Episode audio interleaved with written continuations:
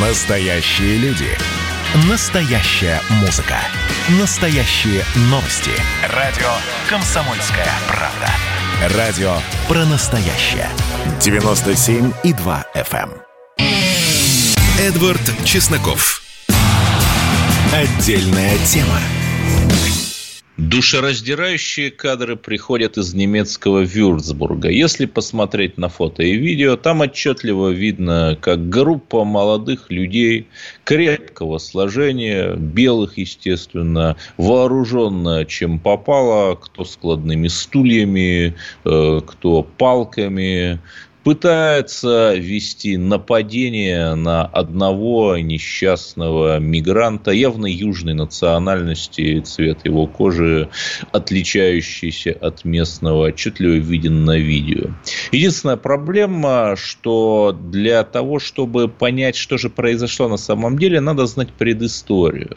А предыстория заключалась в том, что этот человек взял нож, стал бегать по улице. Ну, слава богу, локдаун в Германии снят, работают заведения, и просто резать прохожих. Он убил трех человек, опасно раненые еще несколько, порядка шести человек. И вот прохожие просто кто чем был, там взяли что под руки и попытались хоть как-то его урезонить. И опять немецкие СМИ пишут просто, ну, какой-то человек, да. Понятно, что если бы все произошло наоборот, если бы, например, какой-нибудь белый, а, не дай боже, националист и сторонник партии «Альтернативы для Германии», например, устроил что-то такое, то крик был бы до небес, то все газеты вышли бы с заголовками, что вот, смотрите, опасность правого терроризма. И давайте-ка запретим партию «Альтернатива для Германии». Единственную, кстати, которая выступает за хорошие отношения с Россией. Но ведь, как вы понимаете, это другое. Естественно, мы желаем скорейшего выздоровления всем э, вюрцбургским жертвам. хотим обратить внимание на важную вещь. За последние 6-7 лет в Германии произошло достаточно много терактов, порядка 10. Все они происходили по очень похожему тактическому рисунку. Человек, мигрант, брал любое оружие, которое ему попало под руку, например, нож, тесак, там, да, и атаковал людей – это было в электричке, тоже в Баварии. Потом в Западной Германии, во Франкфурте на Майне был дикий случай. Мигрант просто забавы ради, а может быть у него были мозги под наркотиками, толкнул женщину под поезд. Просто забавы ради, да? И возникает вопрос, но почему все эти теракты происходили именно в Западной Германии. Еще раз, вы можете посмотреть. Все есть в англоязычной Википедии. Комсомолка об этом писала. Единственный теракт на территории не Западной Германии – это в декабре 2016 года знаменитый наезд Аниса Амри, тунисца, на толпу на рождественской ярмарке. Да, он был в Берлине, но, в общем, Берлин, его сложно назвать и Восточной Германией тоже. Такой космополитичный город. А я вам скажу, почему. Потому что, во-первых, в Восточной Германии там мигрантов меньше, просто в силу экономических причин. Западная Германия богаче, туда едут в гораздо большем количестве. Там, э, как ни странно, меньше мечетей. То есть, на самом деле, не странно. Мигрантов в Западную Германию начали заводить еще с 60-х годов.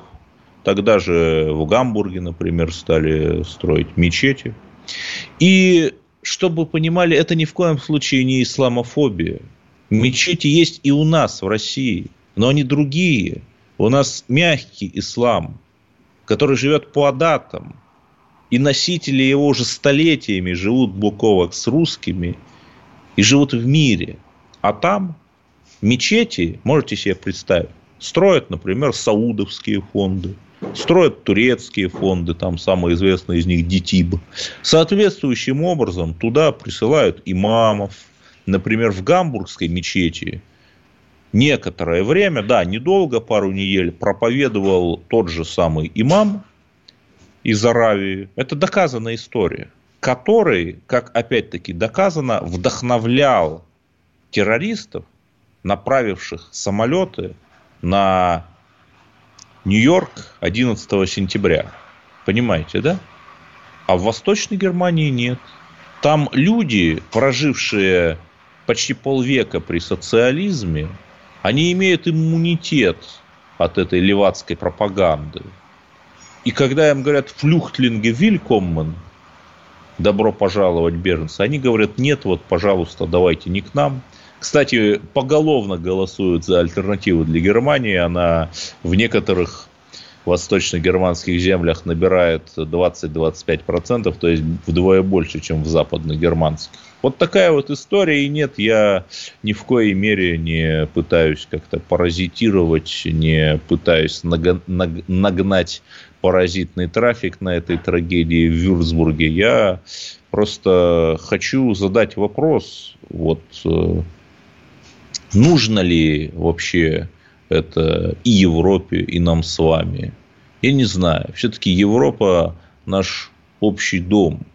И если наши европейские партнеры думают, что их главная проблема – это Россия, а если вы посмотрите на саммит Евросоюза в Брюсселе, который двухдневный, вот он сегодня проходит, то там говорят, да, Россия, Россия. При этом уже даже Меркель, Макрон, Австрия говорят во всеуслышание, ну давайте уже усядем, усадим Россию за стол переговоров. Так нет.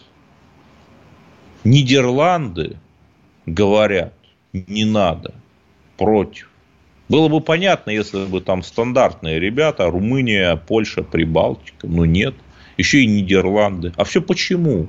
Никогда не догадаетесь. То есть дело э, даже не в казусе MH17, в котором Амстердам обвиняет Россию. За последние годы, это мне рассказали в э, люди, которым я звонил э, в Германию, это их версия, что товарооборот между Голландией и Германией значительно увеличился – и если санкции снимут, то соответствующим образом возрастет товарооборот между Россией и Германией. И вот Голландии, конечно, это не интересно. Вот они выступают. Но это, еще раз говорю, версия.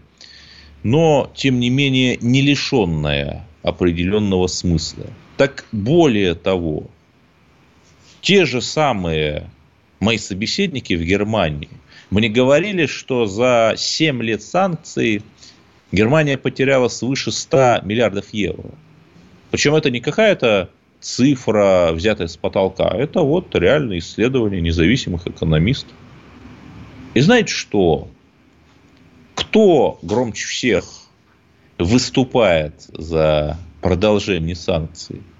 Те, кто в наибольшей мере является американской клиентеллой. То есть та самая Восточная Молодая Европа, Прибалтика даже. И видите, как абсолютно блистательная, конечно, комбинация США, чтобы избавиться от самой возможности любого объединения России и Европы, экономического объединения, всячески проводит политику «разделяй и властвуй», и делает это – через свою же клиентелу внутри Евросоюза. Но знаете, здесь надо только аплодировать. Абсолютно блистательно люди работают. Ну ладно, объявлю тему часа. Я знаю, что вы уже обсуждали это сегодня и вчера, и позавчера, но тема остается. Российский союз промышленников и предпринимателей и Федерация независимых профсоюзов – направили в правительство письмо, где призывают к всеобщей вакцинации. 8 800 200 ровно 9702. Позвоните мне в прямой эфир и скажите, что вы думаете об этой прекрасной идее. Готовы ли вы подвергаться этой всеобщей вакцинации? Мы ждем вас. Мы очень вас ждем. А пока продолжим. Конечно же, Белоруссия, наша любимая, синеокая, которая, по сути, позволяет вот там, э, когда, допустим, э, полицейский кого-нибудь отдубинит у нас, а у нас нечеловеческая такая возможность пропагандистская, очень удобная сказать, а вот в Минске-то даже не в сто, а в тысячу раз больше – то есть, учитывая, что у нас там во время январских навальнингов было задержано ну, порядка 10 тысяч человек, в Белоруссии десятки тысяч, больше. При том, что население там даже не в 10, в 15 раз меньше. Вот так вот. И трогательные опять фотографии белорусского нациста Протасевича и его девушки. Ходят как Эдвард Сноуден по Москве инкогнито. Ну, в общем, это было понятно. Перековка. И понятно, что ни, ни на какую интеграцию с Россией Лукашенко не пойдет. С Западом он будет интегрироваться, отпустив Протасевича. Продолжим через пару минут. Это было начало. Это действительно история, которая будоражит. Так вся страна обалдела. И Россия родина слонов, она от океана до океана, да. И мы, мы всегда правы, мы никогда не сдаемся.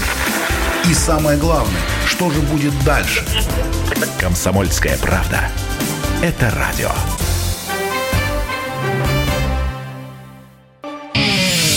Эдвард Чесноков. Отдельная тема. Между тем, коронавирус бьет новые антирекорды. В частности, заммэра Анастасия Ракова сообщила, что 15% пациентов, госпитализированных в Москве с коронавирусом, находятся в реанимации. То есть у них очень тяжелая ситуация со здоровьем. И мне, например, перед этой программой выслал свое фото под вентиляцию вентилятором из реанимации. Один мой друг, человек даже младше меня, ему там лет 27-28, то есть уже молодые болеют и попадают в реанимацию. Да, новые штаммы действительно более вирулентные и, очевидно, более летальные. Если вы думаете, что сможете отсидеться, там, надеясь, да, даже не знаю на что, там, на молодость, на то, что пронесет, не пронесет. Вакцинируйтесь, я вас призываю. И у нас уже есть звонки. Эта тема волнует людей. Массовая вакцинация и новые ограничения.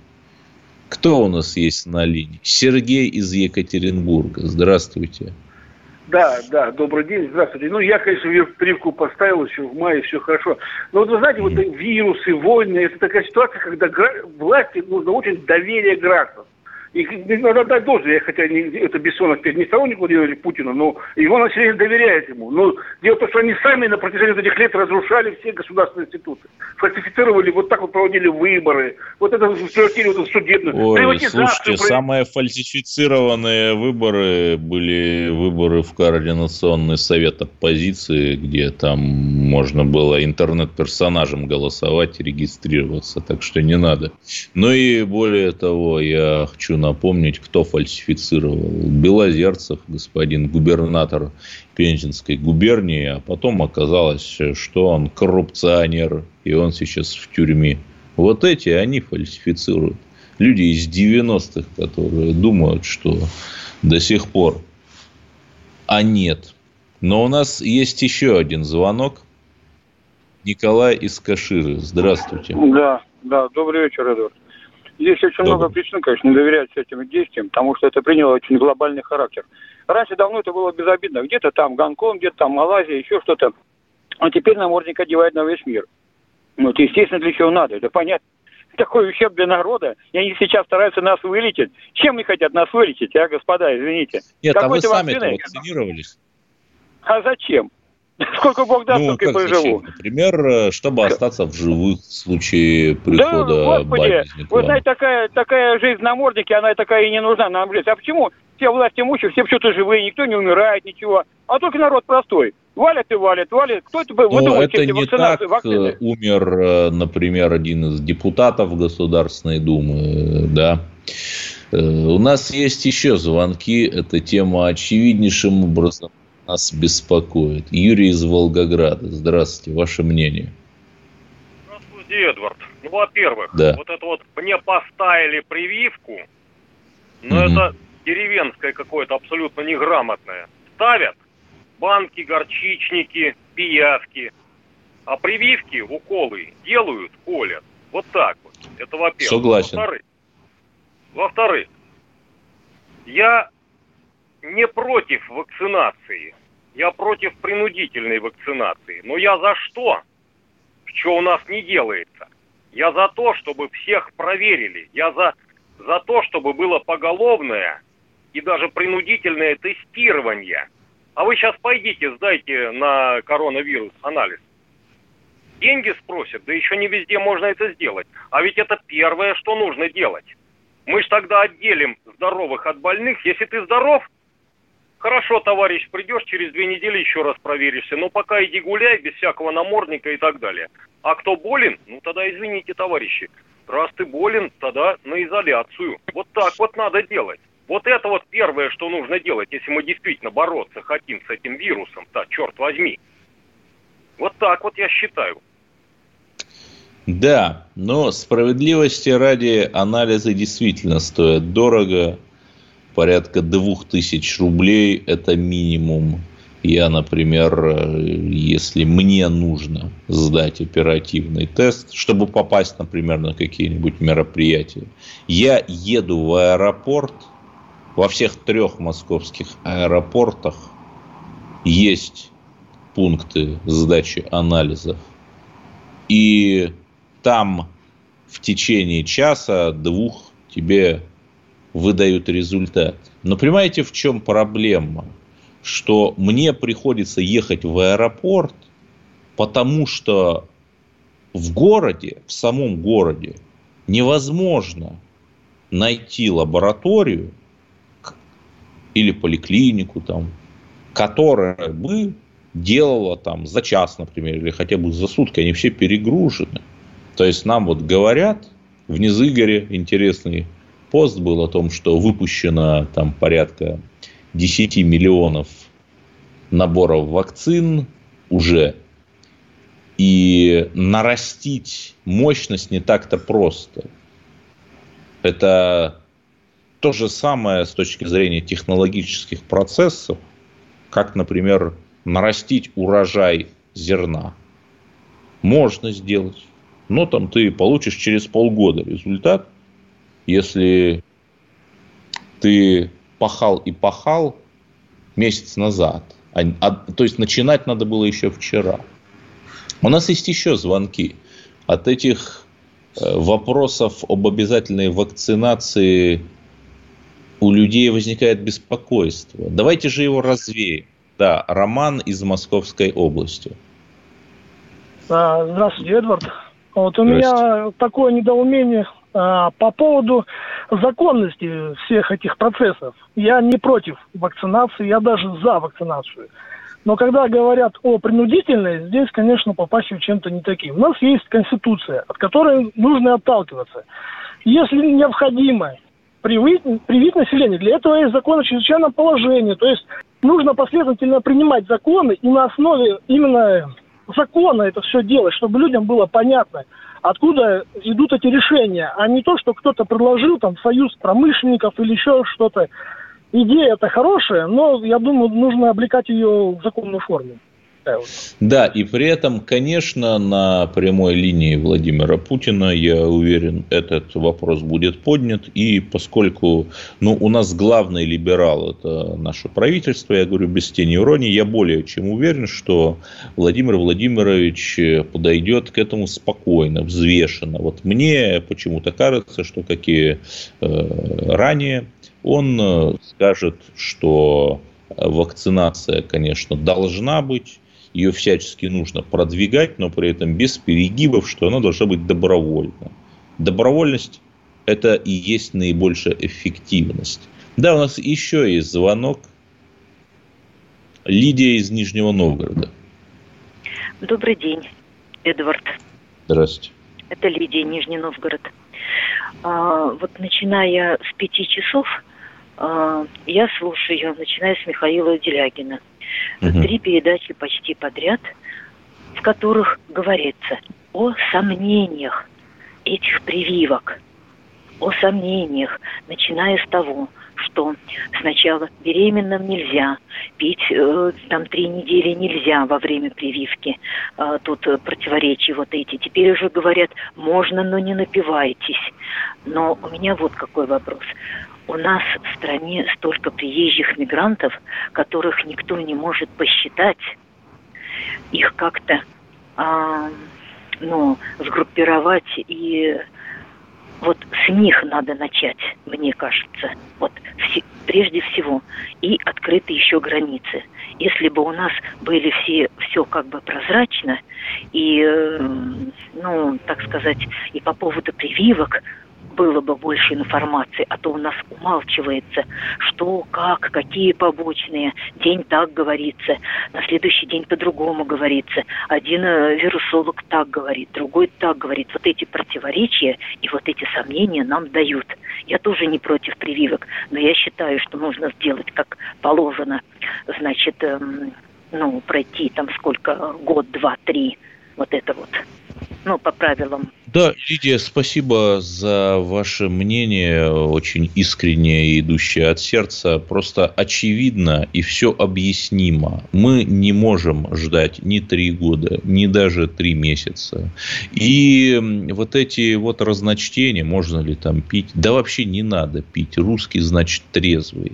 Они же объясняются очень малым, ну, относительно малым количеством реальных наблюдений. Ну, видимо, по итогам прививок была получена определенная клиническая картина, и врачи сказали, да, можно, в том числе беременным. Это же все очень объяснимо. И самое главное, да, вы сказали про мигрантов. Насколько я знаю, с 1 сентября въезд в Россию будет возможен только тем, у кого есть приложение «Путешествую без ковид». Это такое приложение, которое запустил МИД РФ – и там э, надо будет э, это, это специальное приложение, с помощью которого можно будет контролировать, прошел ли ты, есть ли у тебя вакцинация, или прошел ли ты ПЦР-тест и так далее, и так далее. Так что, знаете, если э, вот этот вот, ну не скажу миграционный кризис, но миграционный вопрос благодаря пандемии будет разрешен, ну, значит, как и любой кризис, она в какой-то мере сделает э, нас э, сильнее. Оставайтесь на линии, продолжим через пару минут. Настоящий хит-парад на радио «Комсомольская правда». Здесь настоящие эмоции. Noise MC. Шумная вечеринка у меня была, последняя вечеринка на планете Земля. Настоящая критика. Константин Кинчев. Если эта ирония не читается, мне жаль. Что ж, буду списывать это на недостаток таланта. Настоящие планы. Андрей Макаревич.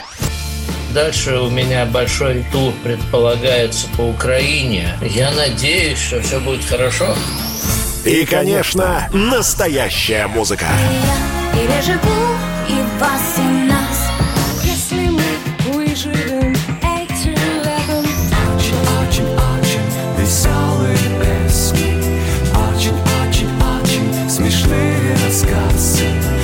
Каждую субботу в 9 часов утра и каждое воскресенье в 8 часов вечера слушайте настоящий хит-парад на радио «Комсомольская правда».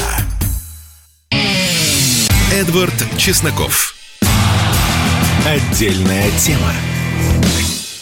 Продолжаем. Вы знаете, когда, например, мы слушаем радио «Эхо Москвы», то кто бы там ни пришел в гости, там ведущие переводят разговор о геях. И, наверное, над этим можно было бы посмеяться, но сейчас э, сами наши западные партнеры этот разговор перевели на соответствующую тему. Посольство США, да и не только оно, вывесило э, вот те самые радужные флаги. Ну, это у них там свои, видимо, праздники какие-то, э, день прайда или как-то они называют. И надо ли нам как-то реагировать на это? Потому что у нас получается, над Москвой, над Святой Москвой, как ее называли до революции, развиваются теперь э, флаги, противоречащие некоторым образом нашим традиционным ценностям. Вот об этом мы решили поговорить с лидером движения 40-40 Андреем Кормухиным. Э, Андрей Борисович, э, добрый вечер. Все-таки, ну, вывесили там эти люди какие-то флаги. Нам-то что с того? Добрый вечер, Эдвард. Э, добрый вечер, радиослушатели. Нам есть, э, в общем-то, так скажем, увидеть в этих символах некоторую опасность для нашего традиционного общества. Ни для кого не секрет, что Россия является традиционалистским государством. Более того, многие считают Россию, по крайней мере, в христоцентричных цивилизациях, единственным оплотом традиционных ценностей, которые еще пока держатся и которые на законодательном уровне не дают возможности маршировать по нашим улицам э, гей-парадам и не лоббирует э, в парламенте однополые браки. Ведь нужно понимать, откуда это взялось. Это же не какая-то там э, безобидная штука, которая э, якобы борется за чьи-то права. На самом деле это целая идеология. Идеология, которая пришла э, к нам из глубоких веков, э, как это ни странно звучит, но просто реализуется она сейчас в наше время. Дело в том, что основы вот, пропаганды гомосексуализма заложил еще э, небезызвестный господин Маркс, который еще в своем э, манифесте знаменитом, кстати, э, господа коммунисты э, любят говорить о социальной составляющей манифеста коммунистического Маркса. Но когда у них э, спрашиваешь, а вот про семью-то там, что господин Маркс говорил, они как-то стараются от этого уйти. А про семью господин Маркс говорил очень четкие вещи. Он говорил, что э, он э, хитро как бы обходил понятие традиционализма, потому что понимал, что традиционализм – это основа любого государства. То есть традиция, обычаи, вера. Поэтому ну, он и это у камуфлировал. Были такие достаточно странные теории, там и первобытной полигамии, и первобытного матриархата. Да, да, да, да, да. И господин Маркс э, в этом самом манифесте как раз и обозначил. Он как бы с вызовом говорил, вот вы буржуазия. Он традиционалистов э, как бы э, записывал в одну э, плоскость с буржуазией. Хотя это, конечно, манипуляция и хитрость была с его стороны, потому что данный манифест ему как раз буржуазия, только новая буржуазия заказала для того, чтобы строить новый мировой порядок. Так вот, когда он говорил о семье, он говорил, вот вы говорите о традиционной семье, вы говорите о семейных ценностях, э, э, а мы открыто говорим о том, ну, я не дословно, конечно, цитирую, у меня нет перед глазами манифеста Маркса, но смысл в этом. А мы открыто говорим, что семья, традиционная семья, это пережиток прошлого. У нас будут общие жены, у нас э, не будет таких семейных ценностей, как в традиционном обществе. За что мы, впрочем, мы видели на во время истории Октябрьской, э, Октябрьского переворота 17 года. Вернее,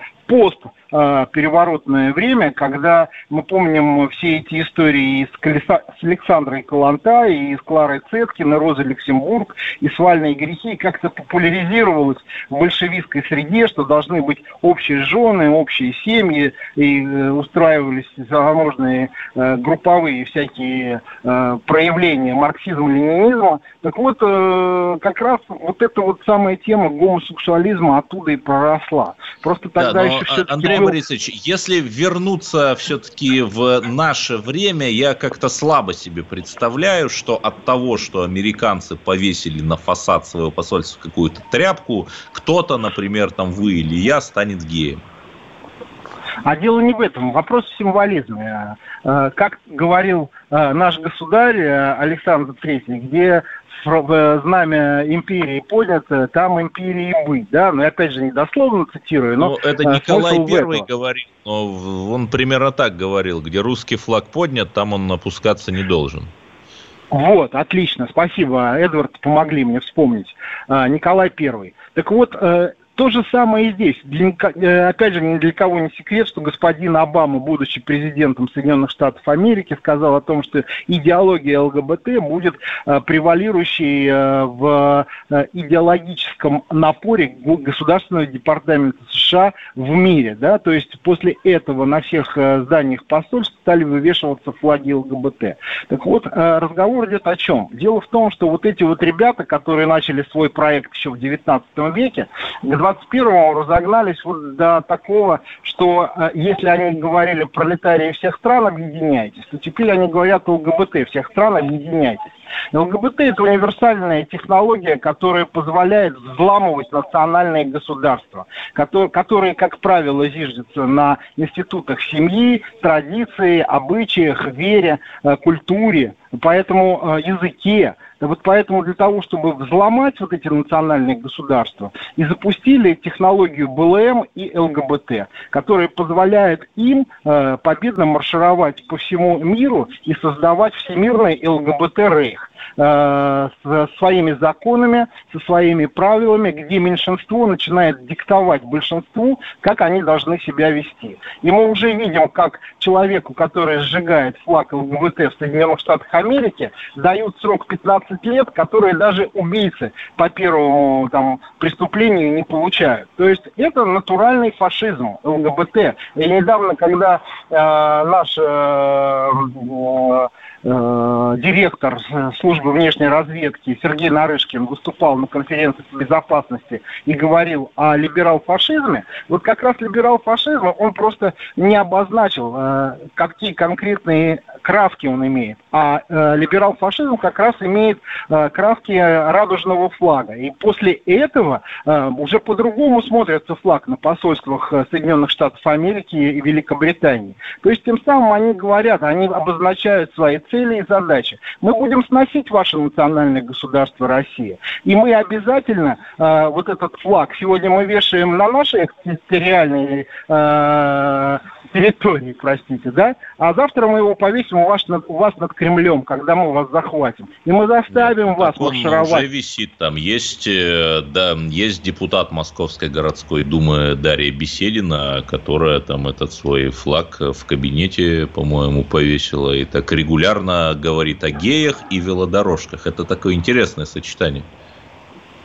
Ну, безусловно, ни для кого не секрет, что э, садомиты, они находятся и в правительстве, и в парламенте российском, О, и нормально тут, себя конечно, ощущают. Такой со времен 90-х годов вопрос, а кто конкретно? Ну, назовите же их. назовите. Ну, понимаете, дело в том, что все знают, да, но э, свечку действительно трудно держать. Но э, обвинить человека без фактов это сложно, но по косвенным признакам настолько много, да, и по пол и различных э, различных там данных и разговоров.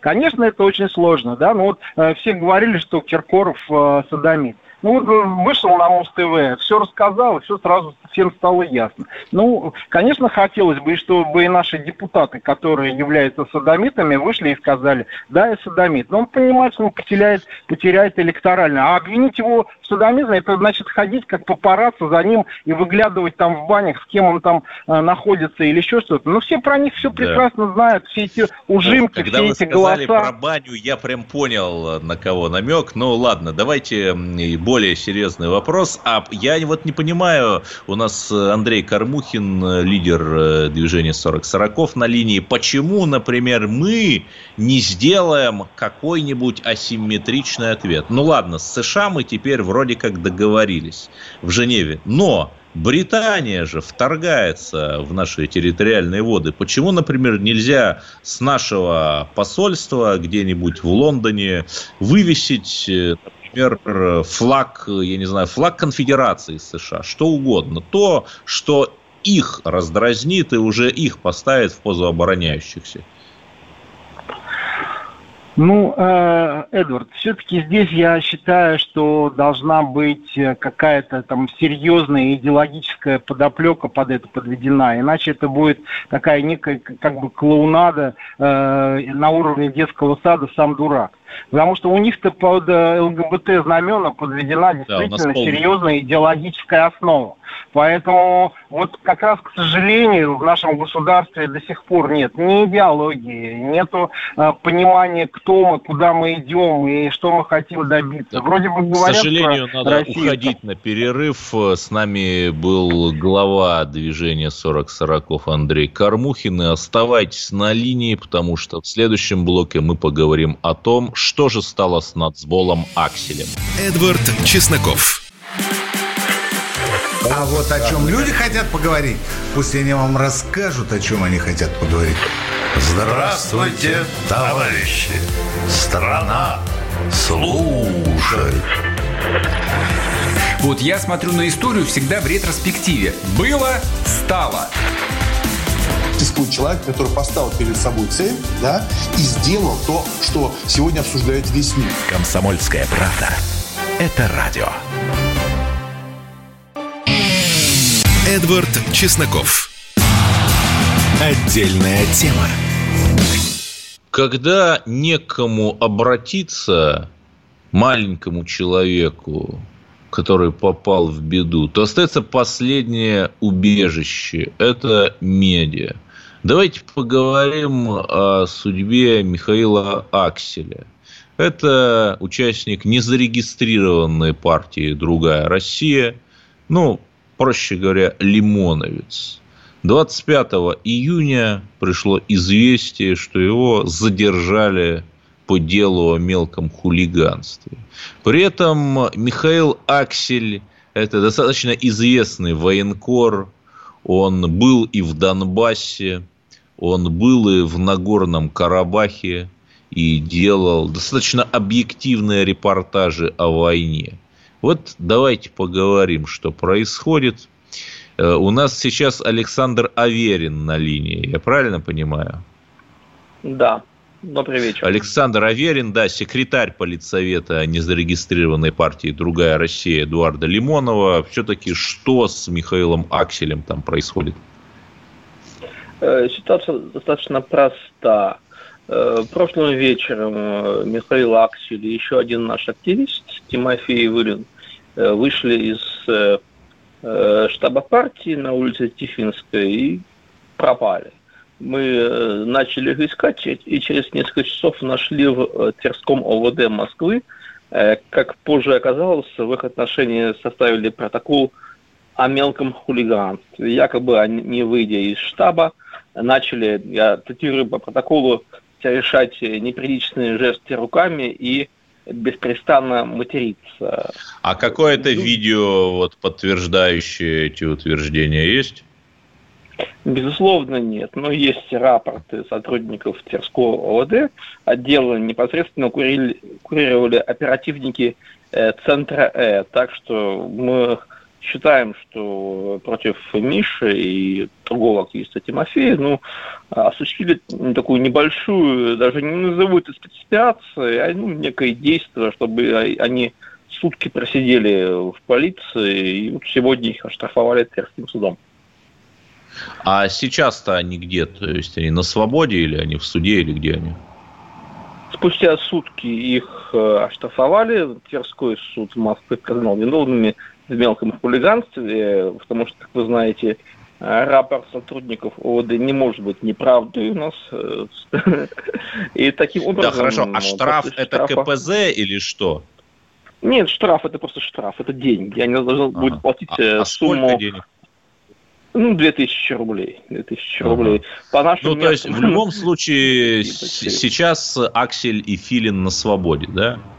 Да, да можем сказать, что отделались малой кровью, точнее, малыми деньгами Нет. в данном случае. Да, а вот почему, по вашему мнению, может быть, вы планируете какую-нибудь массовую акцию там на ближайшие дни? Знаете, ничего мы не планировали буквально на днях. Э, мы с Мишей Аксели э, готовили документы э, в Минюс, и то есть я лично занимался, и Миша, и другие активисты, и тот же Тимофей Филин, и мы подали в Минюст э, документы об очередной регистрации нашей партии. То, что мы не зарегистрированы, это не значит, что мы не собираемся принципиально заниматься политикой. Мы собираемся, ну, просто нам до сегодня не разрешали это делать. В общем, мы сдали документы в Минюст, и вот буквально через два дня Михаил э, задерживают. Такая да, история. но при этом я хочу напомнить, что другая Россия – это организация, которая выступает за Крым, за Донбасс и вообще в значительной мере поддерживает русские патриотические ценности. Я правильно понимаю? Безусловно, безусловно. Если вспомнить Эдуарда Лимонова, то он еще в давние 90-е годы говорил о необходимости присоединения Крыма, не только Крыма, к России. И э, множество наших активистов ездило на Донбасс и как Э, бойцы ополчения и как военные корреспонденты, и наша организация всегда поддерживала патриотические устремления э, и э, права русскоязычных и русских граждан за рубежом.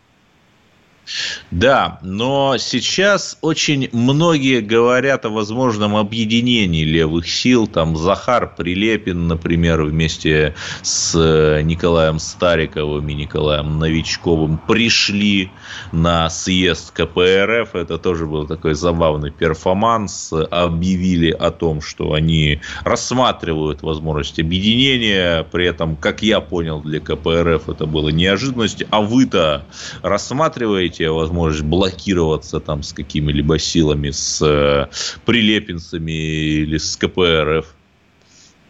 Ну, насколько я знаю, вид закончился фиаско, ну, потому что КПРФ оказался к этому не готовы и почти что выставили господина Прилепина с другими людьми. Э, мы лично готовы э, блокироваться с другими организациями, Э, но по конкретным э, политическим причинам и поводам. То есть не объединяться здесь и сейчас, не заключать брак, а некие тактические союзы для достижения э, принципиальных целей. Правда, я в настоящий момент не вижу, чем мы могли бы сейчас координироваться с тем же Прилепиным, ведь у нас сейчас несколько разные политические цели, но с, с теми силами, Э, чьи программы похожи на нашу, ну, конечно, мы можем объединиться по тому да, или иному э, причину или поводу. Александр Аверин, секретарь политсовета партии «Другая Россия» Лимонова. Хорошо, что у детища Лимонова есть жизни после его ухода от нас. И, наверное, заключительный вопрос, Александр, а вот с либералами, там, с коллективным Навальным, да, которые выступают за Украину и возврат Крыма ей, вы можете блокироваться по каким-либо вопросам? Ну, с коллективным Навальным, с теми силами, которые выступают против Крыма, мы, конечно, не можем проводить совместные акции, это факт. Спасибо. С нами был представитель другой России. Мы, поскольку приближаются выборы, да и, в общем, входим мы в избирательный цикл, хотим и рады давать голос всем политическим силам, которые выступают за Россию и за российские патриотические ценности. С вами был Эдвард Чесноков. У нас была прекрасная неделя, и следующая неделя будет еще лучше. Вопреки всему. Слушайте радио «Комсомольская правда». Эдвард Чесноков. Отдельная тема.